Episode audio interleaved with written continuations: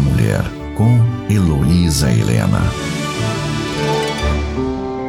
Estamos trilhando uma nova etapa de uma longa caminhada iniciada em 1928, quando foi nomeado pela Assembleia Geral da Igreja Presbiteriana do Brasil o primeiro secretário executivo do trabalho feminino, Reverendo Jorge Goulart. Em 1932, o próprio reverendo Jorge sugeriu o nome da senhora Genoveva Marchand, que em 1921 havia criado a primeira Federação de Sociedades Auxiliadoras de SAFs para a Secretaria Executiva do Trabalho Feminino.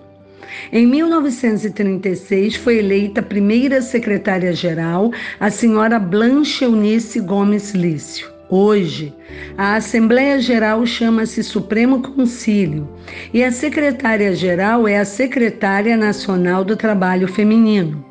Recordamos de todas que deixaram suas marcas nessa caminhada: Cecília Rodrigues Siqueira, Nadia Werner, Edith Maia, Celi Moraes Garcia, Edna Costa, Josélia Cunha de Carvalho, Eunice Souza da Silva, Onilda Portela Chaves Peixoto e Niraci Henriques Bueno. Vidas preciosas que serviram nesta secretaria com fé, esperança e amor. A todas, a nossa homenagem. Eu sou Heloísa Helena, nova secretária nacional do Trabalho Feminino da Igreja Presbiteriana do Brasil.